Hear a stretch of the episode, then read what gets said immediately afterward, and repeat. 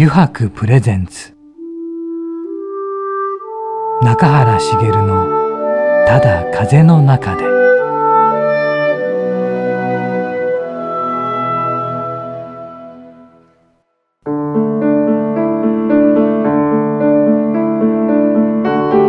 皆さんこんにちは。声優の中原茂です。油白プレゼンツ。中原茂のただ風の中で、えー、今週もですね横浜駅から徒歩10分ほどのところにあります余白横浜本店ショールームよりお送りしていきます。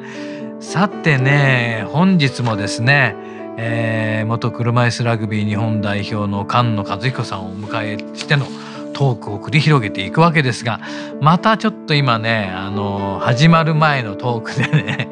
だいぶ面白い話がありましてね。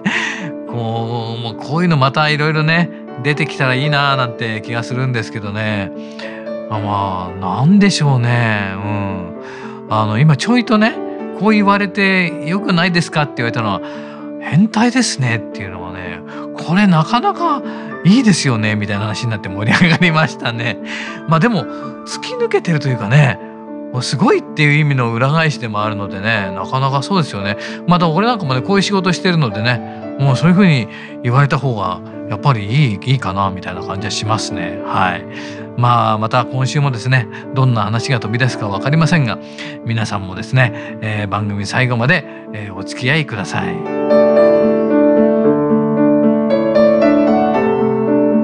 油白プレゼンツ中原茂のただ風の中でこの番組は FM ジャガリッスンラジオポッドキャストでお楽しみいただけます。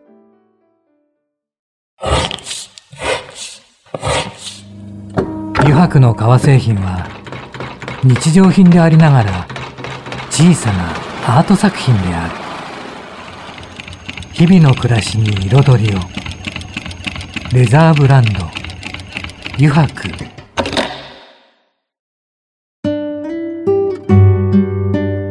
油白プレゼンツ。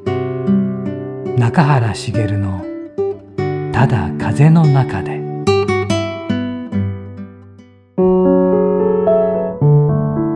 油白プレゼンツ。中原茂の「ただ風の中で」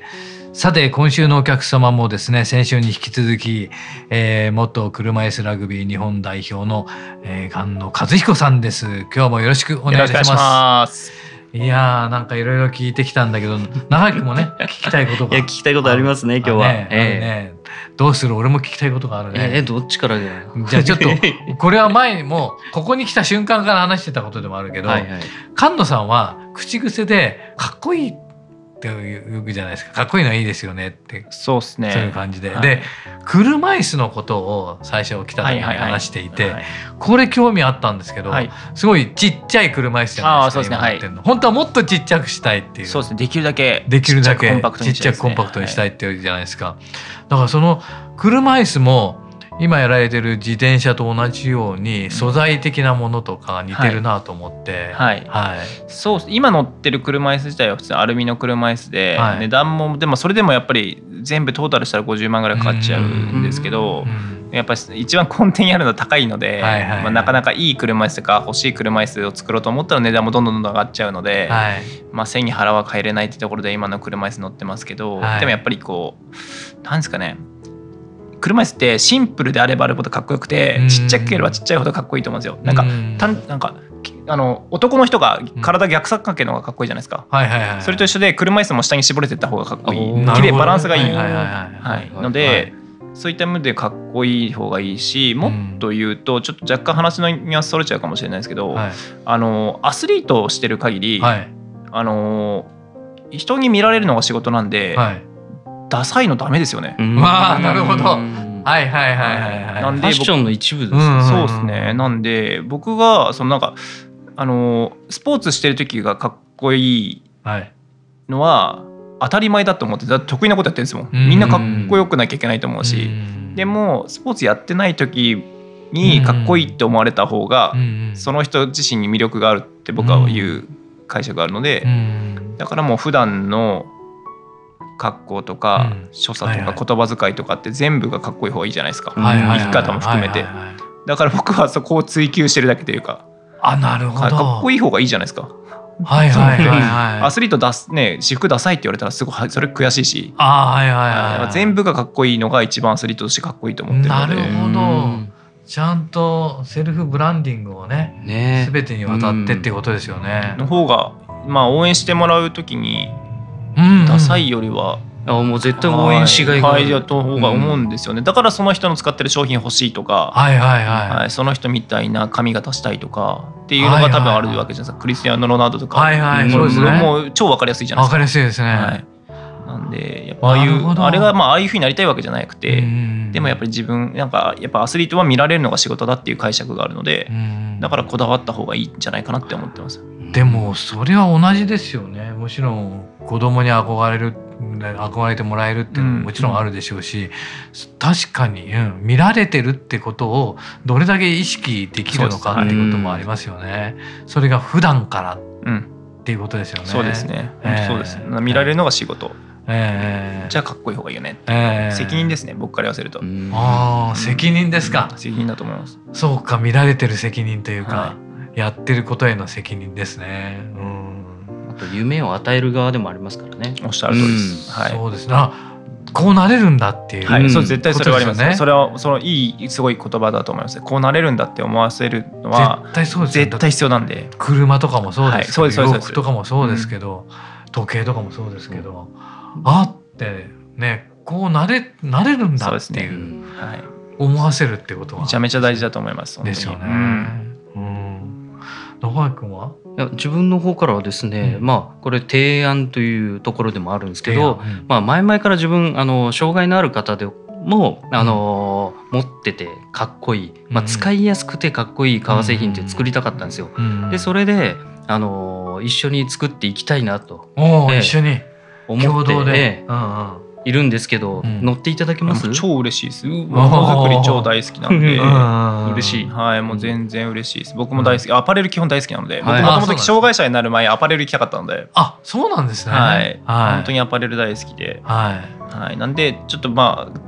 まあ、今言うことじゃないかもしれないですけど、はい、僕あの、あのアスリート障害者のアスリートで多分僕だけだと思うんですけど、はい、あのアパレルブランドが2つ私服の提供を受けてるんですよ。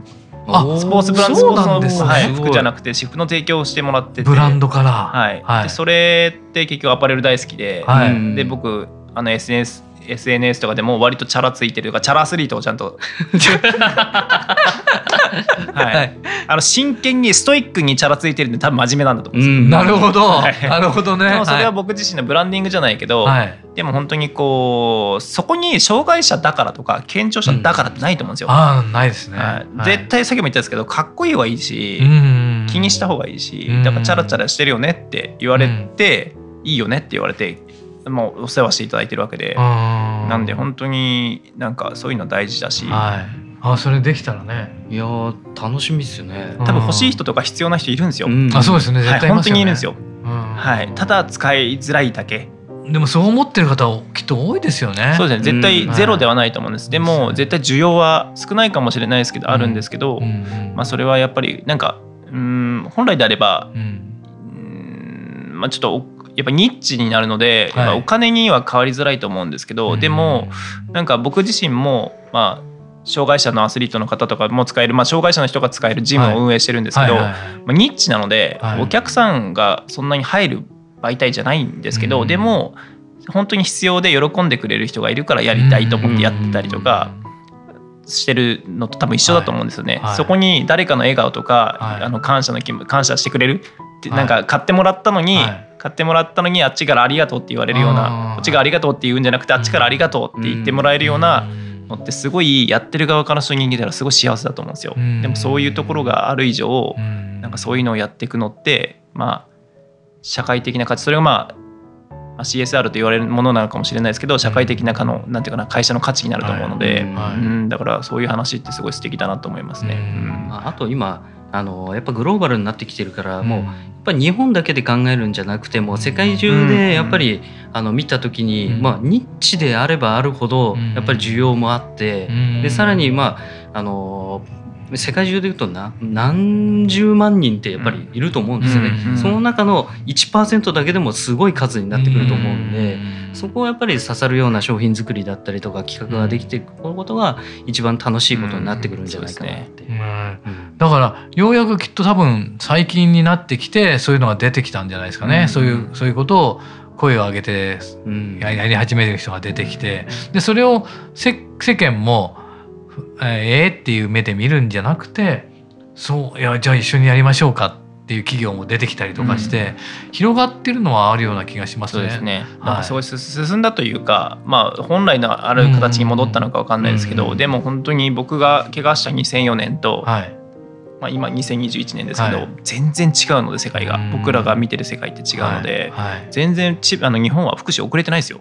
あなるほど。全然世界の方が進んでるなんて言いますけど全然そんなことないですよ、はい、ただマインドが日本と海あの日本と海外では違うだけ。マインドですマインドの違いだけです。僕はアメリカで生活して思いました、はい、マインドが違うだけ。なるほど。決して日本は遅れてないです。もう誇っていいと思うんですよ。ただ日本人って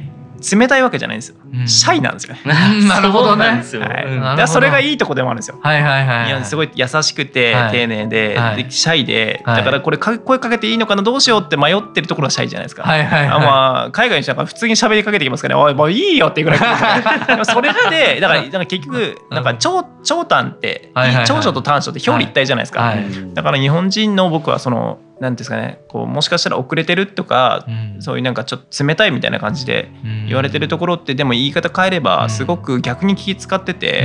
優しいと思うんですよね。僕本当に日本人ってすごい素敵な人たちが多い国だなって改めて思うしだからそんなに僕はあんまりこう日本が遅れてるとかそういうのはあんまり感じてないです。ただ障害がある人と触れる時間が少ないっていうのは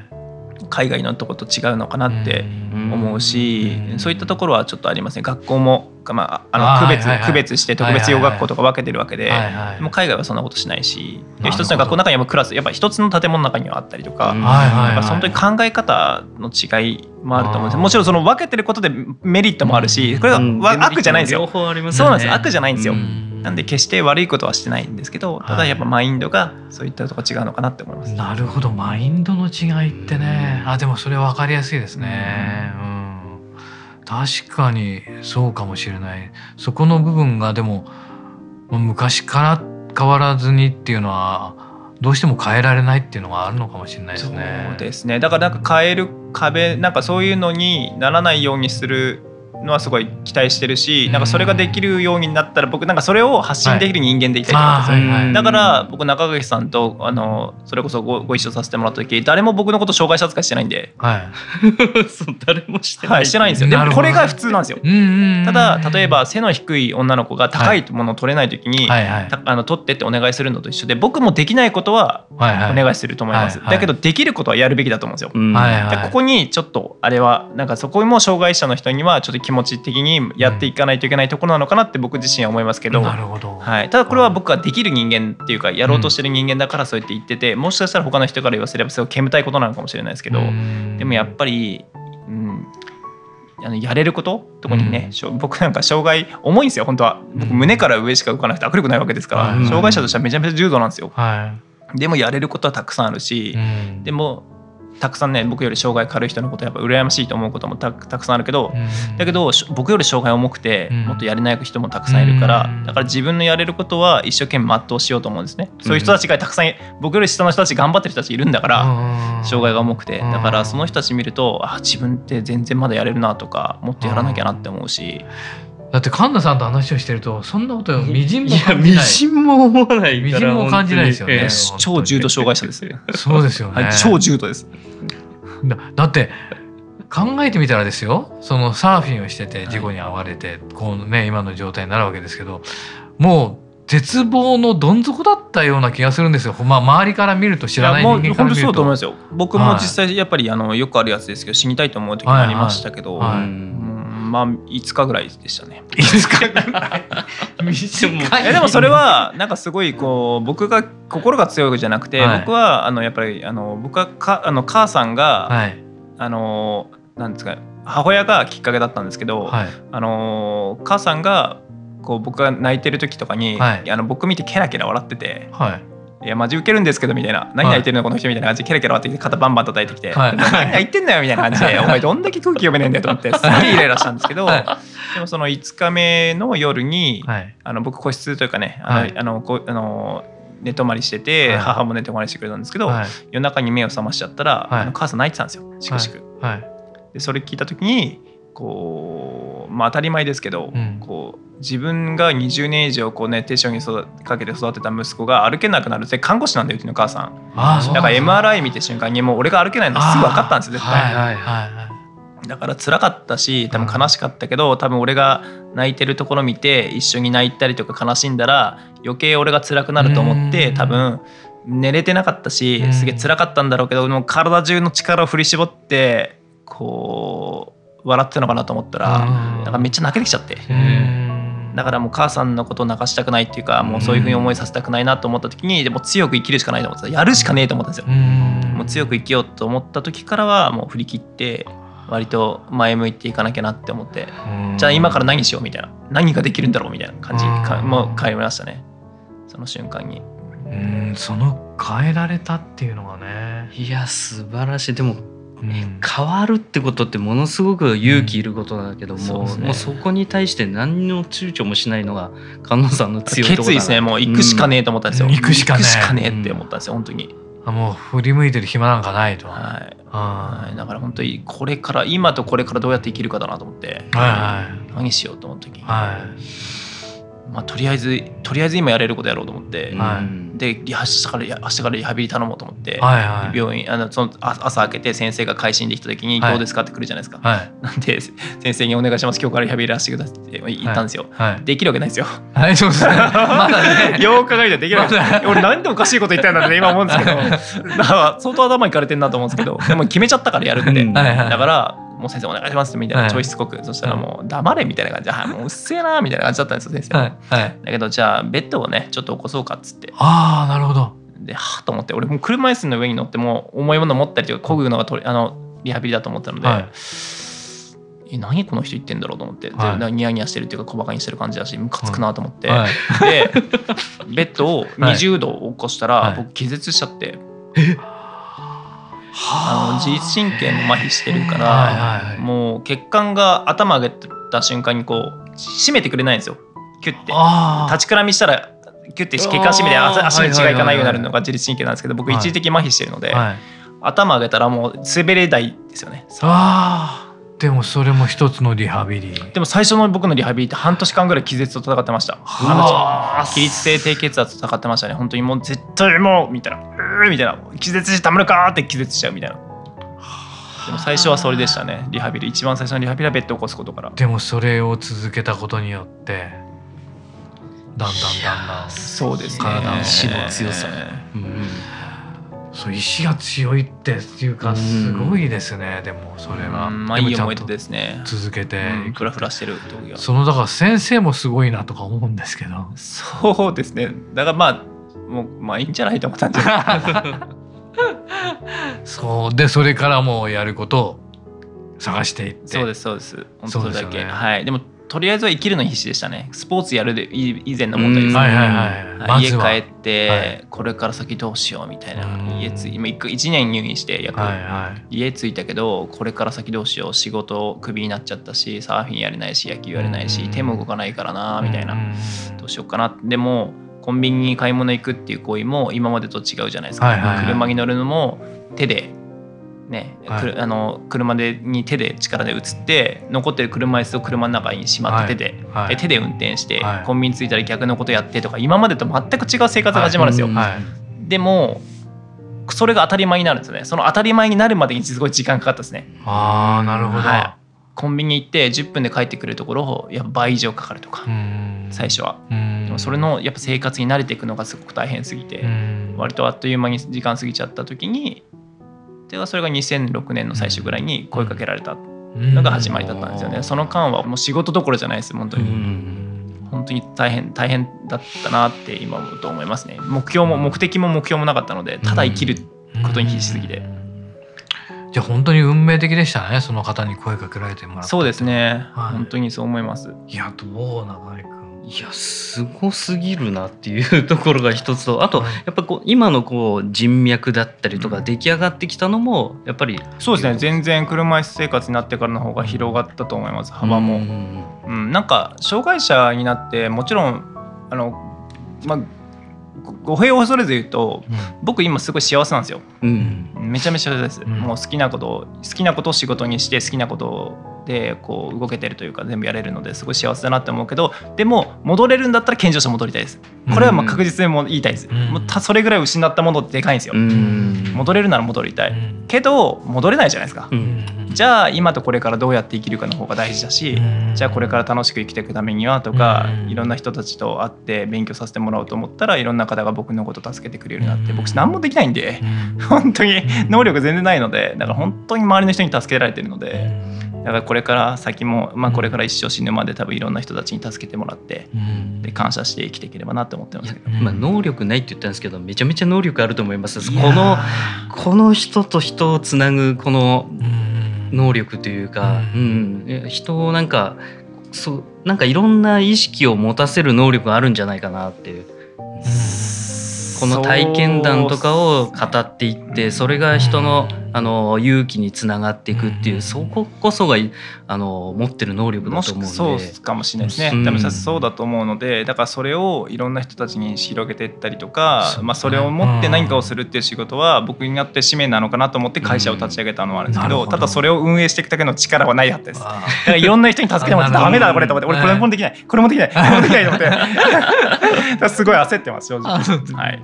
であれですね。だから今の話に付随するんですけど今後の活動とか未来の目標とかってありますか？こうしていきたいと、えっと、アスリートとしての、はい、えっと、目標は僕あの、まま小さいですけど、うん、あんまり宣伝してないですけどオンラインサロンみたいなのもやってるんですよ。でここからこれから先どんどん増えていくように活動していくんですけど、はい、で僕の夢自体はこのオンラインサロンに入ってくれる人に、えっと、24年で僕パラリンピック出てメダルを取って、この人たちに車で、えっと、キャンピングカーで、うん、北海道から沖縄まで1か月ぐらいかけて、一人一人あの首にメダルをかけて写真を撮って回るっていう旅をしたいと。それはすごい。すごい。ありがとう、ね、ありがとうございましたって感謝の旅をしたいと思って、すごいですねこれが今の僕の夢です。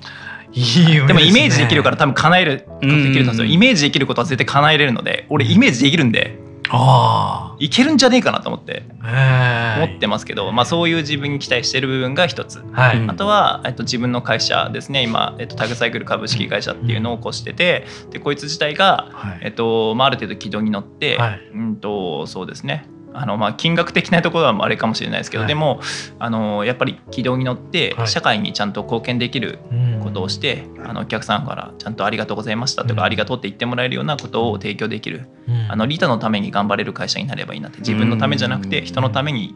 頑張れる会社ができたらいいなと思ってますけど。いや素晴らしいですね。素晴らしい。うん、いやもうこれからもなんなんそのエネルギーでっていうかね、うん、皆さんのためにっていうのがどんどん実現していってほしいですね。そうですね。まあそういうようになるように動こうと思ってます。はい。うん、はい。いや中垣君どうだった？この2週にわたって。いやもうあの苦難ばっかりがドーンドーンと大きな壁が、うんうんね、あの。なんかところどころで、うん、あの菅野さんの人生の中で出てくるんだけども、うん、でもそれが出てきたことで、うん、あの次につなげてる。もうそれがなかったら今の菅野さんが出来上がってないっていうものがすごく感じれて、ね、まあ、自分もやっぱりあのこう会社やってきてっていう中で、うん、苦難があったからこそ、うん、あの今があるっていうところはものすごく大きいんでやっぱり苦難ってそれ避けていくと、あまり成長できないんですよね人間って。でその中で苦難をしっかりと受け止めてそれに対してそれをあの大きな壁をぶち破っていく、うん、うん、そうすることで本当に自分の人生を積み上げていってるなっていうのはものすごく感じたなと。難があると書いてありがたいですからね。ありがたい。その通りですね。そうか、難があると書いてありがたいですね。難がなければ無難な人生なんですよ。えー、確かにね、それをやっぱりどうねよく言われるけどどう感じるかというか、うん、どういう角度で見られるかとかっていうのは大事ですよね。で自分が昔あの飲み友達のお坊さんから言われた一言なんですけど、苦難は乗り越えられる人のところにしか来ないからと。うん、なるほど。それ聞いた時はもうずっと涙が出て 本当に苦しかった時なんですけど、うん、でもその言葉があったからこそ乗り越えられて、今があると思ってるんで、だからやっぱりあの苦難があったら絶対に立ち向かっていった方がいいと思うんですよね。なるほどね、逃げずに立ち向かうことが自分の成長につなげるんで。でもそういうことなんだろうね。ね逃げるなっていう意味も含まれてるのかもしれないね。うん、でそれを乗り越えてありがとうっていうところですね。うん、だからそういう意味で言うとそのありがとうの言葉もそうだけど日本語の言葉って深いですよね。なんかちょっとよく見てみるとあここのこの言葉とこの言葉が合わさってるんだこれはとか、はい、うん、よく考えられて昔のその先の先代の人たちはものすごく、あの素敵な言葉というか、うん、はい本当意味のある言葉を残してるので。そうですよね、うん、その日本語の深いところってありますよね、はい、うん、でも、うん、そうやってやっぱりなかなかねその人のためにもちろん自分も自分もあるけど人のためにっていうことを言ってそれが何だろうそうなんだっていうね自然に思えるっていうのがまた菅野さんの魅力なのではないかななんて思いますね。うん、ありがとうございます、うん、これからもきっといろんな方との出会いがあるんじゃないでしょうかね。それを望んでやまないですね。たまに、ね、毎日楽しいです。本当にいろんな人とつながれて本当に幸せですね。本当ですね。いやなんかね2週にわたって菅野さんにいろんな話をしていただきましたが、えー、となんかね中野君またねはい、機会があれば。ぜひぜひ来ていただきたいです。まあいろいろ話ができない話も オンエアに載せられない話もね。そうっすね。ありますがそれも含めね。えー、とまたなんか来ていただきたいなと思います、えー、先週今週とですね元車椅子ラグビー日本代表の菅野和彦さんにお話を伺いました。菅野さん2週にわたってありがとうございました。ありがとうございました。ありがとうございました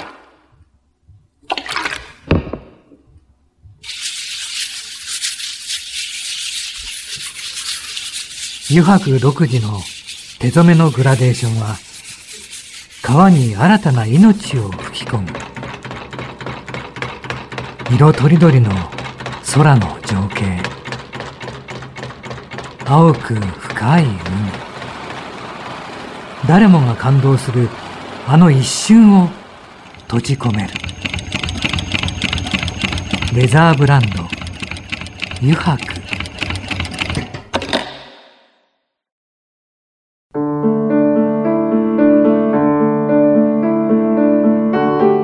原茂がお送りしてきました「余白プレゼンツ中原茂のただ風の中で」そろそろエンディングのお時間です。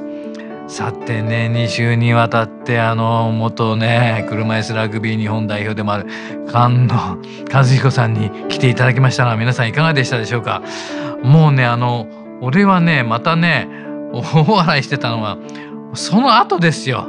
番組撮った後のね動物とトークが面白かった。またこれねちょっといろんな角度からね お話ししていただきたいなと思いました。はい。もうちょっと皆さんにも聞いていただきたいなまたと思います。はい、えー、この番組でですねリスナーの皆さんからメッセージをたくさんお待ちしております。E メールアドレスはすべて小文字で jaga.jaga.fm へお送りください。なお件名ではですね中原茂のただ風の中でと入力してください、えー、それではですねまた来週この時間にお会いしましょう。ギファクプレゼンツ中原茂のただ風の中でお相手は声優の中原茂でした。